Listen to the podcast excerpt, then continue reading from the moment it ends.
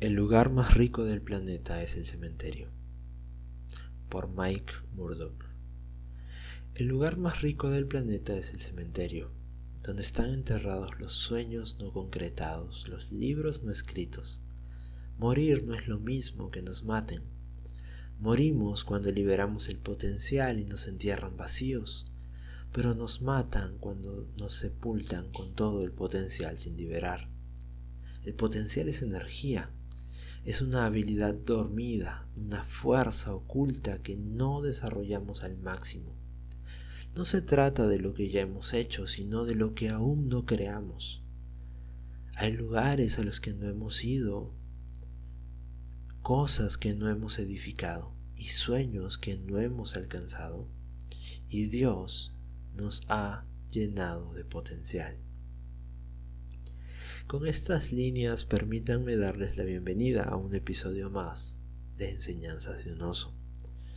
Agradecido como siempre con Dios por su gracia, por su amor, por su misericordia y por la oportunidad de estar aquí una vez más, una semana más, compartiendo de su palabra. Gracias a Dios por tener algo que poder compartir con ustedes y gracias a ustedes por darse el tiempo y por permitirme también compartirlo. Espero realmente que esta enseñanza pueda ser de bendición para su vida, que pueda poner una convicción diferente como lo está haciendo con mi vida. Eh, como hemos visto, realmente existe mucho potencial enterrado. Y es lo que vamos a estar tratando el día de hoy hay muchas personas que se llevan sus ideas, que se llevan sus sueños, que se llevan sus ambiciones no concretadas a la tumba. Y la enseñanza, la porción bíblica que, que, tiene como ancla esta enseñanza, la encontramos en el Evangelio de Mateo, capítulo 25, de los versículos 14 al 30, donde se encuentra la parábola de los talentos y procedo a leerla en la versión de la Biblia en las Américas. Dice, el reino de los cielos es como un hombre que al emprender un viaje llamó a sus siervos y les encomendó sus bienes. A uno le dio cinco talentos, a otro dos y a otro uno, a cada uno conforme a su capacidad y luego se fue de viaje. El que había recibido los cinco talentos enseguida fue y negoció con ellos y ganó otros cinco talentos. Asimismo, el que había recibido los dos talentos ganó otros dos. Pero el que había recibido uno fue y cavó en la tierra y escondió el dinero de su señor. Tiempo después, mucho tiempo después, vino el señor de aquellos siervos y arregló cuentas con ellos. Y llegando el que había recibido cinco talentos, trajo otros cinco, diciendo, Señor, me entregaste cinco talentos, y mira, he ganado otros cinco más. El Señor le dijo, bien siervo bueno y fiel, en lo poco fuiste fiel, y sobre mucho te pondré, entra en el gozo de tu Señor. Llegando también el de los dos talentos, dijo, Señor, me entregaste dos talentos. Mira, he ganado otros dos más. Y el Señor le repitió lo mismo que el primero, buen siervo, bueno y fiel. En lo poco has sido fiel, sobre mucho te pondré. Entra en el gozo de tu Señor. Pero llegando también el que había recibido un talento, dijo, Señor, yo sabía que eras un hombre duro y que ciegas donde no sembraste y recoges donde no esparciste. Y tuve miedo, y fui y escondí tu talento en la tierra. Mira, acá tienes lo que es tuyo. Pero su señor respondió y le dijo, siervo malo y perezoso, ¿sabías que ciego donde no sembré y que recojo donde no esparcí? Debías entonces haber puesto mi dinero en el banco, y al llegar yo hubiera recibido mi dinero con intereses. Por tanto, quítenle el talento y dénselo al que tiene los diez porque a todo el que tiene, más se le dará, y tendrá en abundancia, pero al que no tiene, aun lo que tiene se le quitará. Y al siervo inútil échenlo en las tinieblas de afuera, allí será el llanto y el crujir de dientes. Es una, es una parábola eh, dura por el final, por el desenlace, pero en realidad cuenta una consecuencia de los actos de las personas. Así que como toda palabra representa una analogía, podemos deducir que este Señor eh, es Dios, sí, es Jesús. Y antes de irse, le entrega bienes a sus siervos. Estos bienes, hay algo que Él les deja y quiero que sepas que Dios siempre nos deja algo. Pero nota que deja algo que era suyo y sabemos que Dios tiene siempre cosas buenas, cosas perfectas, y Dios ha puesto algo dentro de cada uno de nosotros. Dios nos ha dado algo que era suyo, Dios nos ha dado algo que es sobrenatural, algo que es eh, no terrenal. Y eso lo ha puesto dentro de nosotros. Ha puesto un don, ha puesto un talento, ha puesto una capacidad especial ha puesto algo en cada uno de nosotros que lo podemos hacer de una forma sobrenatural, porque ha puesto algo que no es de este mundo. Así que convéncete de esa idea. Es importante convencernos y cambiar nuestra mente de que realmente tenemos algo que es propiedad de Dios y lo tenemos aquí en la tierra. Vemos también que este amo este señor le da a sus tres siervos cinco, dos y un talento, conforme a la capacidad de cada uno, y luego se va lejos. En otras versiones dice que este hombre les da conforme a lo que a lo que él sabía, a lo que el Señor sabía y estaba convencido de lo que cada uno podía hacer. Eso es básicamente lo que se refiere a la capacidad. En otras, eh, e, en la definición de la palabra dice circunstancia o conjunto de condiciones, cualidades o aptitudes, especialmente intelectuales, que permiten el desarrollo de algo, el cumplimiento de una función y el desempeño de un cargo, entre otras cosas. Así que este hombre sabía que ellos podían realmente eh, cumplir una función, desarrollar algo y desempeñar algo. Y basado en esa capacidad es que les da 5, 2 y un talento. Y para que veas más o menos la extravagancia de recursos, de dinero que le deja a estas personas, o la o también podríamos ver eh, la gran la magnitud de aquello que Dios te ha dado, quiero que sepas que el talento no es una unidad monetaria. El talento es una unidad de peso. Así que depende mucho del material que estés pesando. En este caso era un metal precioso y se presume que era oro acerca de lo que estaba hablando. Para hacer breve esto, eh, un talento equivalía en los tiempos antiguos a 6.000 denarios. 6.000 denarios, o en este caso la unidad de un denario, era lo que cobraba un jornalero al final de un día de trabajo. Así que si te entrega un talento que equivale a 6.000 denarios, realmente te estaba entregando la paga de 20 años de trabajo. Si te entrega 5 talentos, te está entregando la paga de 100 años de trabajo. Para dos talentos eso equivalía a 40 años y para un talento equivalía a 20 años. Era mucho, mucho, mucho dinero.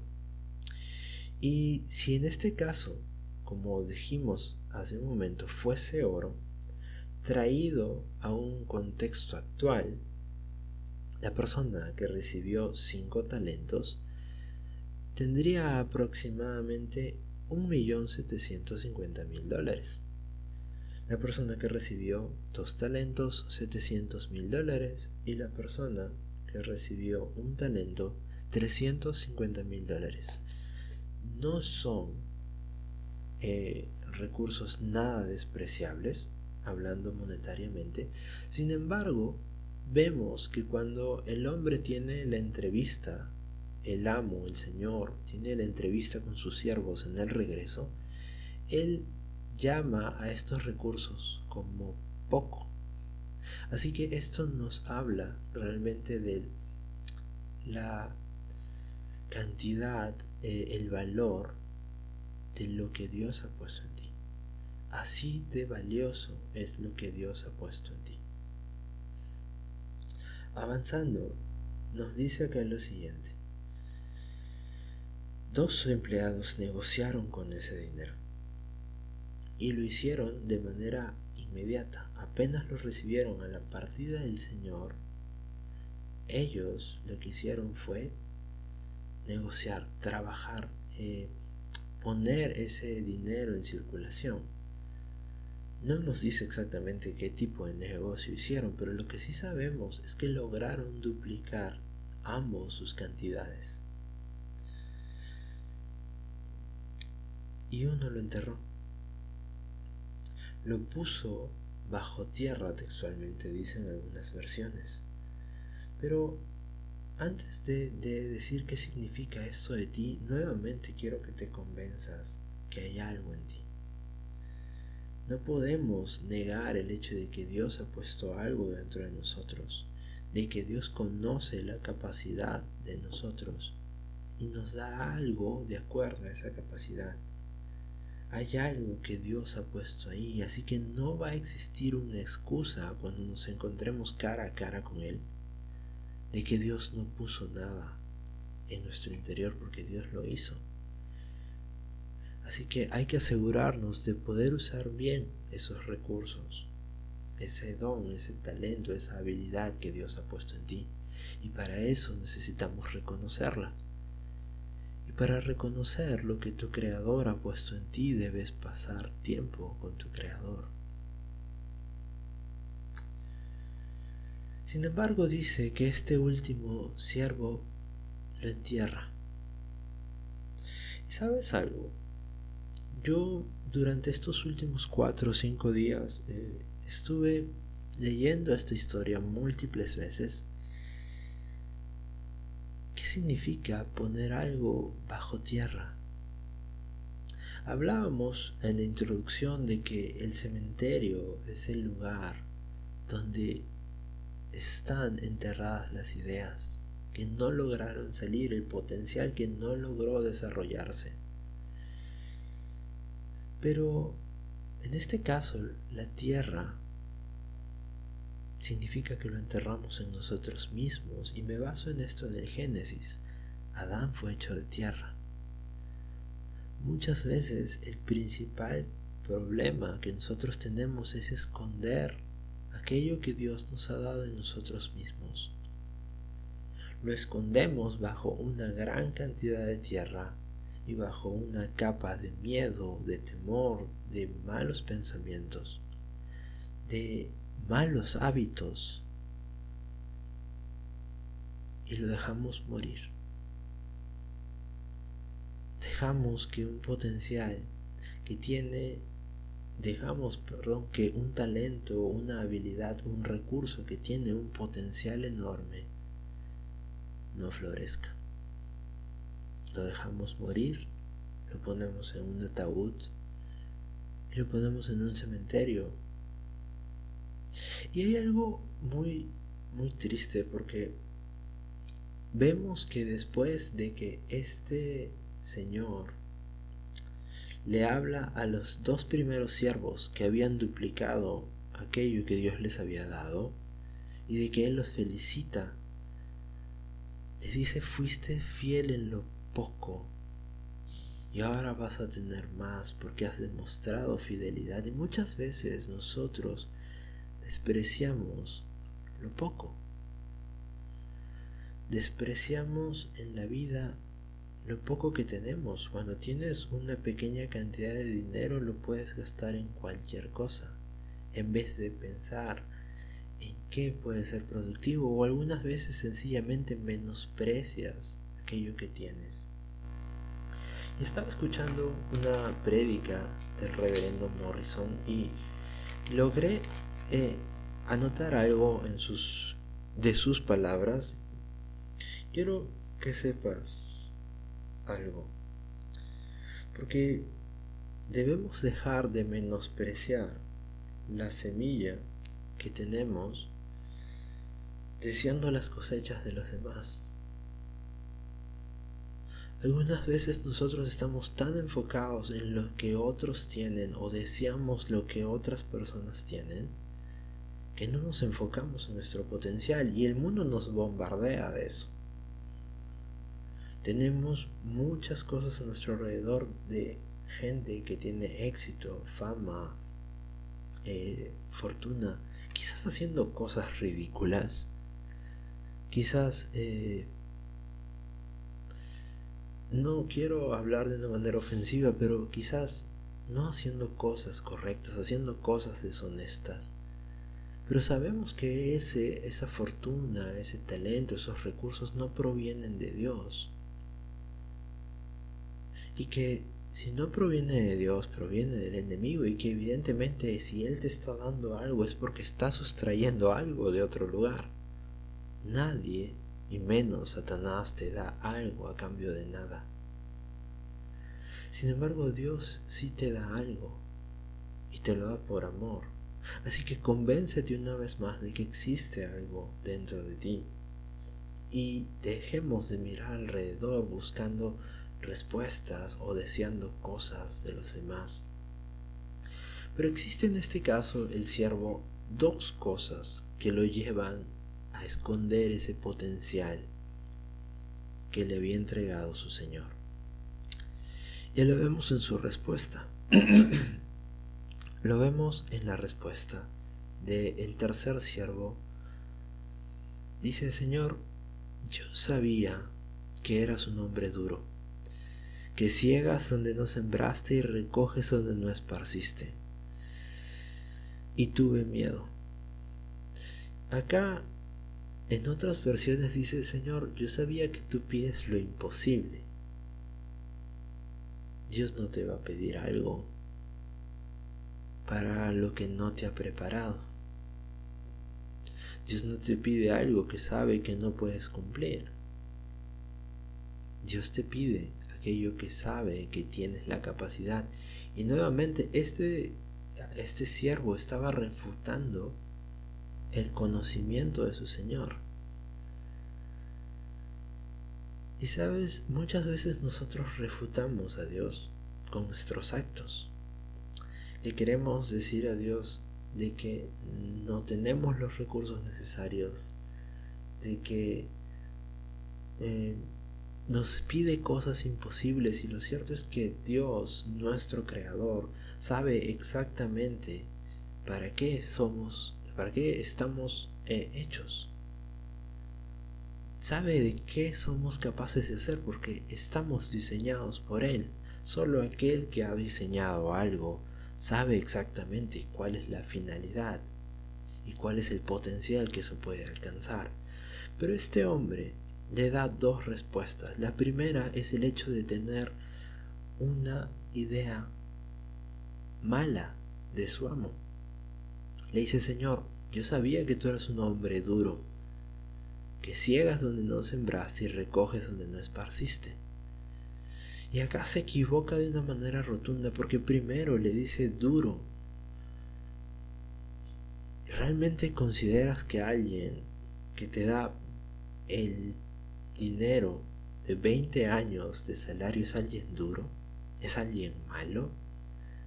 Y le dice, ciegas donde no sembraste Mira, las mira la semilla que le dio, hablando en términos monetarios, y recoges donde no esparciste.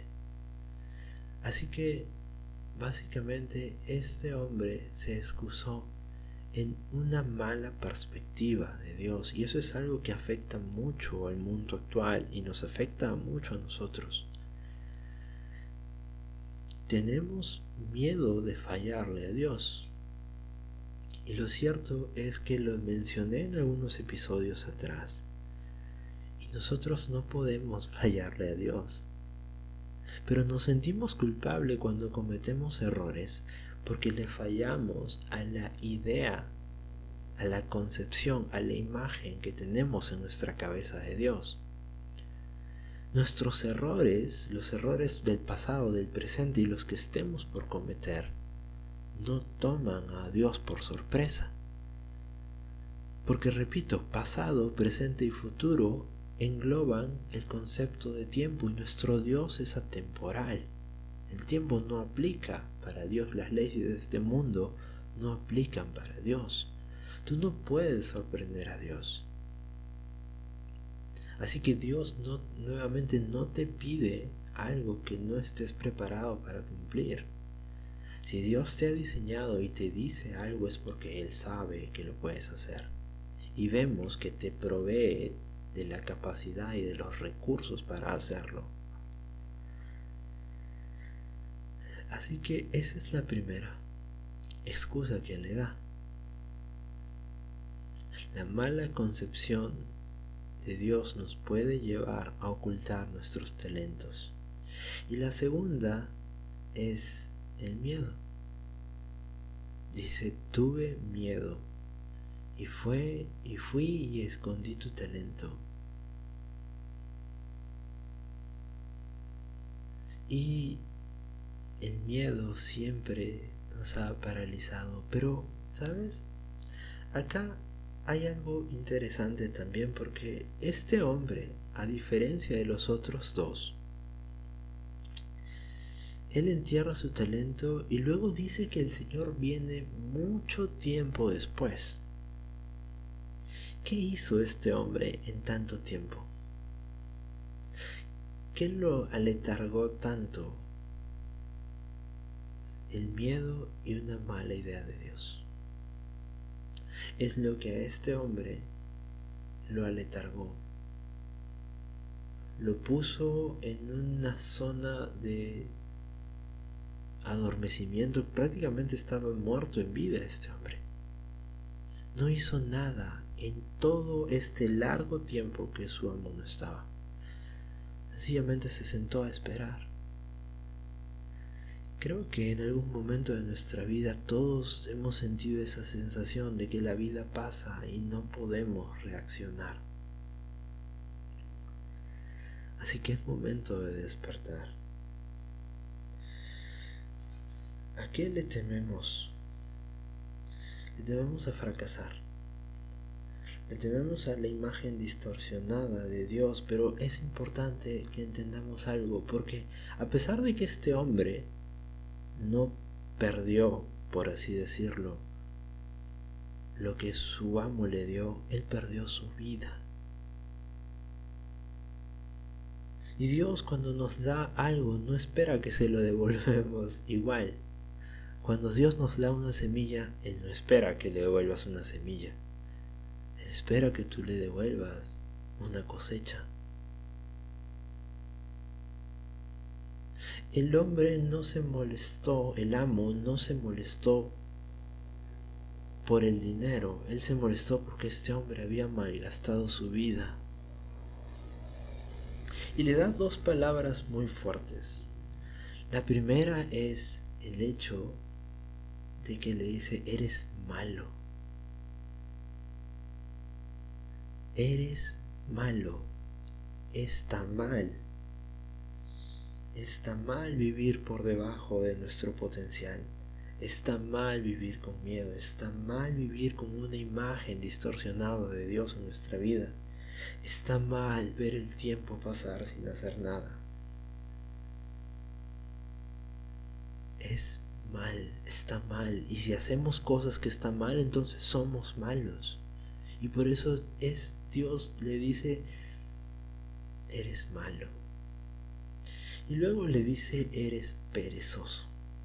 Y le dice perezoso por lo que por las palabras que viene después le dice, eres perezoso y asumiendo que tengas razón, le dice, si sabías que ciego donde no sembré y que recojo donde no esparcí, Debías entonces haber puesto mi dinero en el banco y al llegar yo hubiera recibido mi dinero con intereses. Y mientras leía esto múltiples veces a lo largo de estos días, entendí que muchas veces no queremos emprender algo en la vida, pero también somos perezosos para no dejar que alguien use nuestro talento a su favor. Porque eso era lo que significa lo que las palabras de su amo le dice, si tú no quieres usarlo, si tú no quieres usar este talento, permita que alguien más lo use. Pero dale productividad. Eso era lo que le decía. Y nosotros somos así, no lo usamos y tampoco permitimos que alguien más lo use. Eso es egoísmo y es maldad. Sabes, lo que Dios ha puesto en ti no es solo para ti. Va a beneficiar a muchas personas. Pero a veces ni emprendemos ni ponemos nuestras herramientas al servicio de otros. Porque o usas tus herramientas o al menos deja que alguien las use, pero muévete. No seas malo y no seas perezoso. ¿Sabes? Una, quizás para ir ya cerrando esto, eh, una de las excusas, y quizás tú también lo has leído así en algún momento, que yo me puse en la mente dije, ¿qué pasaría si yo hubiera sido este tercer siervo? ¿Qué pasaría si yo hubiera sido esta persona que recibió un talento? Si no hice nada y, y me encuentro después de tiempo con mi Señor. ¿Qué excusa le hubiera dado? Y creo que esta excusa tú la habrás pensado al leer o al escuchar si es que escuchas por primera vez esta parábola o si ya la has leído previamente. Señor, si me diste uno, yo necesitaba más.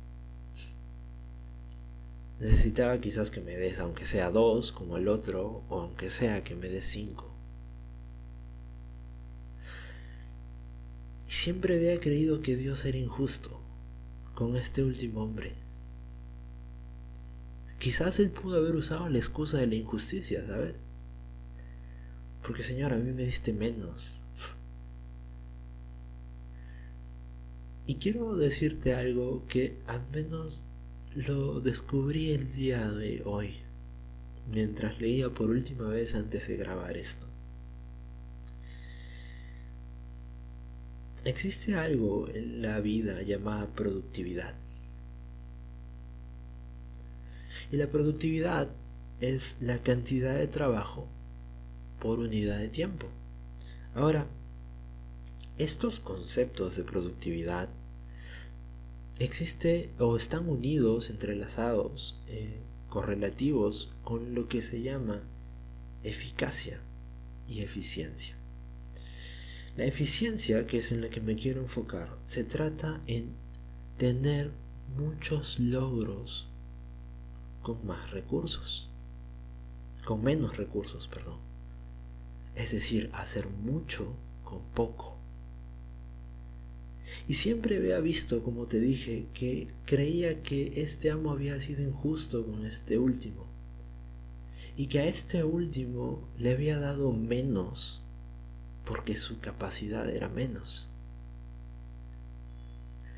Si te basas en el concepto de eficiencia, Por como lo vi, entendí que este siervo último era el más capaz. Por eso recibió menos. Porque para que todos puedan obtener un mismo resultado necesitaban igualdad de condiciones. Y era el amo, era el Señor el que sabía exactamente lo que cada uno podía hacer. Así que quizás al que le dio cinco no tenía tanta capacidad como el que recibió uno, por eso necesitaba más recursos. Quiero quedarme con esta idea. ¿Sabes algo? Si tienes pocos recursos, quiero que sepas que Dios ha puesto más capacidad en ti. Pero necesitas creerlo. Necesitamos creerlo. A veces nos enfocamos más en lo que tenemos y no en lo que somos capaces de hacer. Y repito, Dios ha puesto algo divino dentro de nosotros. Y es importante reconocerlo, es importante sacarlo. La única forma en la que la descubramos es pasando tiempo con Dios. Hay algo muy triste y que justo se lo compartía a mi papá y, y que nos conmovía a los dos. Quizás es la parte más dura de la historia. Porque este amo, cuando regresa, esta parte de la historia, esta analogía significa que se acabó el tiempo. Se acabó el tiempo. Cuando Dios viene, cuando te encuentras con tu Señor, cuando te encuentras con tu Creador, significa que ya se te acabó el tiempo. El cristianismo no cree en la reencarnación. Tenemos una sola vida. No existen más oportunidades. Así que cuando nos encontremos con Dios no habrá excusa que valga. Pero mientras estemos aquí en la tierra, déjame decirte, tienes oportunidad. Empieza a desenterrar aquello que has enterrado empieza a reconocer que no se trata de los recursos que tienes, se trata de la capacidad que Dios sabe que tienes. Se trata de Dios. Siempre se trata de Dios. Deja de enfocarte en los recursos. Deja de enfocarte en lo que te falta. Me gusta lo que dijo un coach juvenil, Daniel Javif. Muchas veces nosotros perdemos energía ansiando lo que otros tienen, exagerando lo que a nosotros nos hace falta. Y te vuelvo a repetir, este último siervo, según el concepto de productividad y de eficiencia, recibió menos porque tenía más capacidad. Si tienes menos recursos en tu vida, entérate de que Dios no te va a exigir menos que al resto. Tienes más capacidad. Dios te quiere productivo. Y mientras estés en esta tierra, no importa la edad que tengas, aún tienes tiempo. Empieza a descubrirlo, empieza a ver qué tienes en tu mano. Dios ha puesto algo en ti, tienes algo en ti, tienes algo en ti. Así como Morrison, el reverendo Morrison decía, Dios ha puesto algo en ti, pero tienes que sacarlo, tienes que mirar dentro de ti, tienes que saber que hay un Espíritu Santo dentro de ti. Tienes que hablarle. Así como Dios le habló al mundo y le dijo, hágase la luz y puso las cosas en orden, es momento de proclamar su palabra. Y poner las cosas en orden en tu vida es momento de que así como Jesús le habló a Lázaro, muerto en esa tumba, y le dijo, sal fuera, es momento de que proclames vida. ¿Qué tienes en tus manos? Se lo preguntó Dios a Moisés, le dijo, en medio de esa encrucijada, en medio de ese momento difícil, mientras tenían un mar delante, mientras tenían al ejército de los egipcios, y, Moisés clamó y Dios le dijo, ¿qué tienes en tu mano? ¿Qué tienes en tu vida? ¿Qué tenemos en nuestra vida? Dios tiene el poder de hacer florecer las cosas, así como hizo florecer la vara del Aarón. Dios quiere florecer algo, no permitamos que vayamos cementerio, a esa tumba final encerrando nuestros talentos. Como dije en la frase inicial, Morir no es lo mismo que nos maten, morimos cuando liberamos el potencial y nos entierran vacíos, entonces muramos vacíos, muramos bien, muramos vacíos. Dios ha puesto potencial en todos nosotros, es momento de empezar a creerlo. Dios ha puesto potencial dentro de ti, créelo, Dios ha puesto capacidad, Dios sabe que eres capaz. Pero es momento de empezar a hablar de su palabra, es momento de que dejes y de que de que dejes de, de escuchar lo que otros dicen de ti, de que dejes de escuchar muchas veces lo que tú dices de ti. Empieza a hablar vida en tu vida. Empieza a recitar palabras y promesas de Dios para ti. Empieza a revivir y a desenterrar aquello valioso, divino, sobrenatural que Dios ha puesto en tu vida. Empieza a ser productivo. Muévete. Eso es lo que quiero decirte el día de hoy. Muchas gracias por haber llegado hasta este punto. Espero realmente haber causado un fastidio espiritual en tu vida, una comezón espiritual, la suficiente para que reacciones y empieces a escarbar dentro de ti mismo. Y empieces a buscar y a reconocer aquello que Dios ha puesto dentro de ti, que tiene un valor incalculable en este mundo. Y empieza a ser fiel en lo poco, no importa lo que tengas, no importa cuánto tengas, sé fiel porque no se trata de la cantidad, se trata de la fidelidad. No se trata de lo que tú tienes en tu mano, sino de lo que puede eso hacer en las manos de Dios. Si crees que esta enseñanza puede ayudarle a alguien más, compártela. Hay alguien en este mundo que realmente necesita saber que mientras estés aquí, no todo está perdido. Que mientras estés aquí puedes ser productivo Así que compártela. Conmigo va a ser hasta la siguiente semana si Dios así lo permite. Muchas gracias por tu atención.